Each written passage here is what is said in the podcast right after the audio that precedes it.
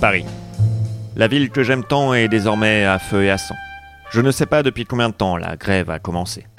On ne trouve plus de nourriture nulle part. La batterie de mon portable est morte le deuxième jour, et France refuse de me prêter son chargeur, sous prétexte que j'ai cassé les trois précédents en essayant de les brancher à mon téléphone fixe, pour voir si c'était comme ça qu'on fabriquait un téléphone portable. Et on essaye de nous faire croire que les femmes ne sont pas rontunières. Une seule personne aurait pu nous sauver de cet apocalypse. Malheureusement, il est mort. De ma main. Le plus grand homme que l'Hexagone ait jamais connu. La crème de la crème de la politique. Le côté doux de mon cidre brut. Le cordon de mon cordon bleu. J'ai faim. J'ai si faim. Bref, un héros. Mon héros. Capitaine France, arborant fièrement son béret et sa si délicieuse baguette de pain, menant une double vie secrète. Le jour, président d'une république en marche, et la nuit, défenseur de la veuve et de l'orphelin. Je ne peux évidemment pas en dire davantage, par risque de dévoiler la véritable identité de ce feu macroniste, au corps d'Apollon. Je suis à la tête d'un petit groupe de rescapés. Nous avons trouvé refuge dans le décathlon du 19e arrondissement. J'ai choisi cet endroit pour les nombreuses tentes qui peuvent nous abriter, le temps que ces petits gauchos arrivent enfin à prendre un peu de recul sur la situation. Je suis parti accompagné de France, ma fille, que j'ai amenée de force. Lucien, mon petit frère, que j'ai amené de force. Steve, mon ancien collègue, que j'ai amené de force. Et les frères Bodanov, des amis de longue date, qui sont venus avec plaisir. Le trajet était insupportable. Nous nous sommes retrouvés obligés de prendre le tram. Igor n'a pas survécu. À moins que ce soit Grishka.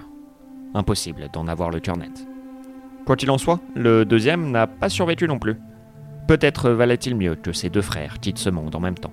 Après tout, cela a au moins évité des tas de conversations où je n'aurais jamais osé appeler le jumeau survivant par son prénom. On n'est pas passé loin de plein de moments gênants. Quoi qu'il en soit, nous survivons comme nous pouvons dans ce décathlon du boulevard McDonald. Même si, avec le recul, je me dis que j'aurais peut-être dû choisir un refuge avec de la nourriture. Comme par exemple un Burger King. Le décathlon a été attaqué par des gauchistes la première semaine. Mais heureusement pour nous, Lucien a trouvé une manière infaillible de les faire fuir. Il suffit de se munir d'un flashball et de leur tirer dans l'œil. Une idée brillante.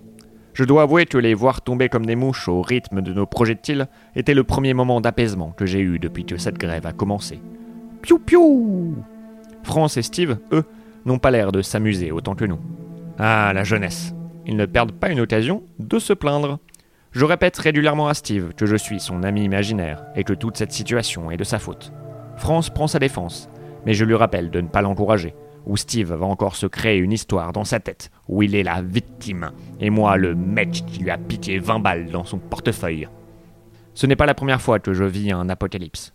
Si vous saviez le nombre de pavés que j'ai jetés en mai 68 sur ces satanés étudiants qui me jetaient des pavés dessus, à moi, simple gardien de la paix, qui ne faisait rien de mal à part leur jeter des pavés dessus. L'une des choses les plus importantes pour survivre à ce genre de situation est de ne pas perdre le moral. Je n'ai pas appris cette leçon à mai 68, mais en regardant Seul au monde. Quand on commence à parler à un ballon de basket, c'est que ça va pas fort. C'est pour ça que j'ai décidé d'organiser des Jeux Olympiques au sein du décathlon. Les Jeux décathloniques. J'espère que tout le monde va s'amuser comme un petit fou. Je finis de raconter tout ça à Wilson, mon ballon de basket. Et c'est parti pour un match de Quidditch Asile Asile Il y a quelqu'un À l'aide Qu'est-ce que c'est de ce bordel? J'étais à deux doigts d'attraper le vif d'or. Je demande d'aller voir ce qui se passe à Steve, déguisé en vif d'or. Il ouvre prudemment le store du magasin, et nous découvrons le visage de Jean-Paul Delevoye. Aidez-moi, crie-t-il. Ils veulent ma peau. Ne le laisse pas rentrer, criai-je à Steve. Il pourrait très bien être gauchiste. Euh, ça m'étonnerait que Jean-Paul Delevoye soit de gauche, répond France. Tu es bien naïve, petite sotte, lui réponds-je. Cela peut arriver au meilleur d'entre nous. Montre-nous tes bras et tes jambes, Jean-Paul, continuai-je. Si tu es de gauche, alors tu portes la fameuse marque rouge, l'autocollant CGT que ces foutus gauchos collent à tout bout de champ pendant leur manifestation. Delevoye retrousse ses manches pour nous dévoiler ses avant-bras de lâche et ses mollets curieusement attirants. Aucune trace d'autocollant CGT. Ouvre la porte, dis-je au vif d'or. Nous ne pouvons pas abandonner de la sorte un homme âgé. Nous ne sommes pas le gouvernement. qui ont eux-mêmes abandonné Jean-Paul Delevoye. La vie en communauté avec Jean-Paul devient insupportable au bout de 17 minutes. Après avoir emprunté ma brosse à dents sans demander mon avis parce qu'il prétend avoir oublié la sienne, il a ensuite mangé le dernier paquet de chips, soi-disant parce qu'il a oublié que c'était l'apocalypse. Jean-Paul, lui dis-je solennellement, la tribu a voté. Tu vas devoir partir. J'éteins sa torche. Un bruit terrifiant retentit.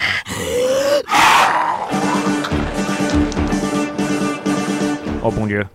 Qui a oublié de fermer la porte? Hmm. Je suppose que la réponse est évidente. Steve J'ai rien fait, putain, me dit l'effronté alors que je le tire par l'oreille pour le mettre au coin. José, me crie Lucien. C'est Delevoye qui a laissé la porte ouverte, et une horde de gauchistes nous attaque. Hmm.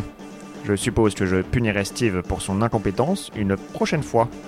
Décidément, Jean-Paul a de sérieux problèmes de mémoire.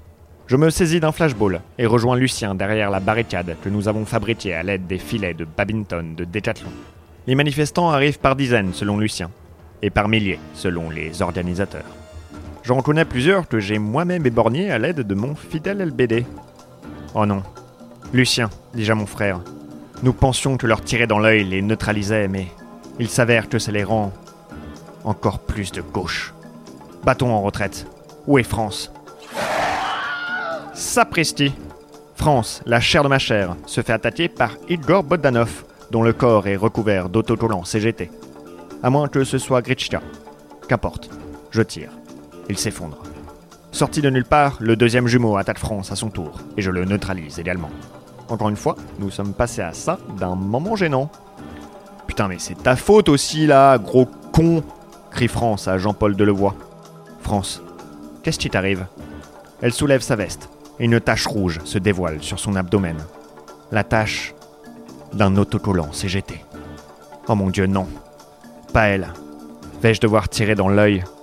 Ma propre fille Après tout, cela les rend plus forts.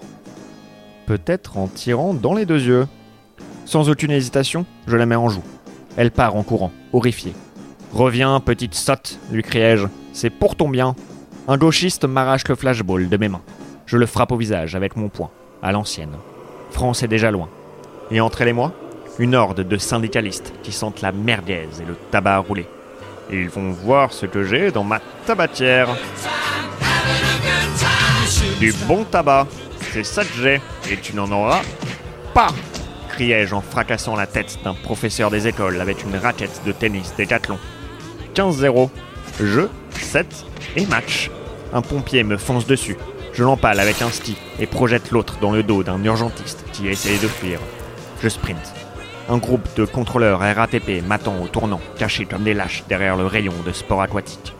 Je me saisis d'une bouteille de plongée et les regarde dans les yeux. Messieurs, j'ai bien peur que vos titres de transport ne soient pas en règle. Je vous préviens, c'est votre premier et dernier strike. Je fais rouler la bouteille d'oxygène qui fait tomber 5 des 6 contrôleurs en un seul coup. Je suppose que j'aurai le sixième au prochain tour. Un cheminot pointe le bout de sa locomotive. Je me saisis d'un bâton de Bolti et lui lance dessus. Je loupe. Je lance à nouveau. Je loupe. Je lance une troisième fois. Et malheureusement, mon score descend de 50 points. Il s'en sort bien, mais ce n'est que partie remise. Mais où est donc passé France? Il faut que je lui tire au flashball dans les deux yeux. Une apparition divine surplombe les dizaines de cadavres dont j'ai causé la mort. Je reconnaîtrais ce béret et cette baguette de pain entre mille. La crème de la crème de mon cordon bleu. Serait-ce possible? Cet homme que j'ai tué serait-il de retour parmi les vivants? Capitaine France est-il venu me sauver? Capitaine criai-je en lui faisant coucou. C'est moi C'est Froufrou Il se retourne vers moi. Je lui tends les bras.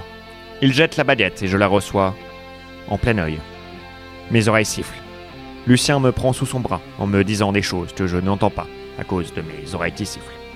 Je trébuche sur le corps entièrement recouvert d'autocollants CGT de Delevoye.